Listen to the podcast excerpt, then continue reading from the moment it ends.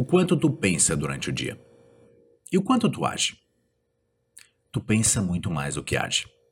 Mas direcionar o teu comportamento é muito mais fácil do que direcionar os seus pensamentos.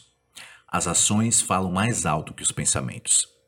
Veja, há um processo que está acontecendo o tempo todo em cada pessoa chamado autopercepção. A autopercepção é a teoria de que a tua mente ela não tem certeza de quem tu é, como tu se sente ou o que pensar, então ela olha para o teu próprio comportamento em busca de pistas. É claro que a tua mente ela também pode obter pistas de como tu está se sentindo e o que, que tu está pensando, mas as ações são fundamentais. Por quê? Porque as ações elas têm uma importância evolutiva muito maior do que os pensamentos e sentimentos. Por exemplo, se tu se sentir motivado a coletar comida, mas não fizer isso, tu vai ficar com fome. Ou se tu pensar que a jovem da tribo visitante é atraente, mas não fala com ela, tu não vai ter a mínima chance de desenvolver um relacionamento. A natureza humana, então, ela garantiu que os comportamentos eles tenham mais peso no ciclo de feedback, emoção, pensamento, ação.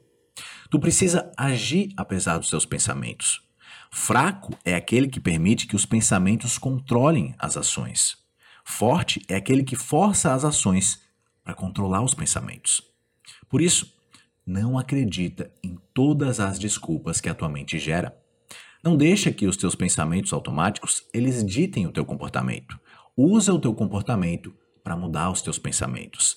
Age apesar dos teus pensamentos. Os sentimentos seguem o comportamento. O ser humano, ele é geralmente movido pelo desejo de se sentir melhor.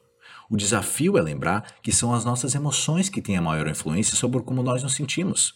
Por exemplo, um dos métodos mais bem pesquisados para a gente se sentir feliz é ser generoso.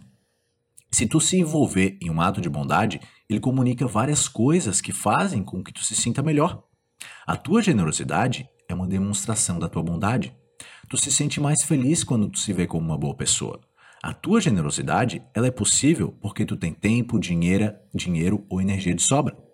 Tu se sente mais seguro e satisfeito quando tu tem uma abundância de recursos. A tua generosidade, ela tira a atenção dos teus próprios problemas, o que prova que os teus problemas não são tão avassaladores ou urgentes quanto tu sentiu originalmente. Não tem problema em ignorar eles um pouco. Tu se sente melhor quando os seus problemas eles são gerenciáveis e não urgentes. O poder da generosidade de influenciar o quão felizes nós nos sentimos é um exemplo estelar de como as ações positivas elas são mais eficazes do que o pensamento positivo. Por isso, a maneira mais construtiva de influenciar as tuas emoções é fazer alguma coisa.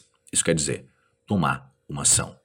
Agir é um ato extremamente poderoso, porque ele muda os teus sentimentos, a tua fisiologia, os teus pensamentos e os resultados que tu gera na vida.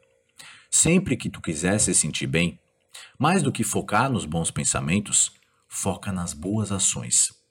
Nessas horas, mesmo que tu não consiga pensar em coisas positivas, se tu tomar ações positivas, naturalmente tu vai desenvolver melhores pensamentos e melhores resultados.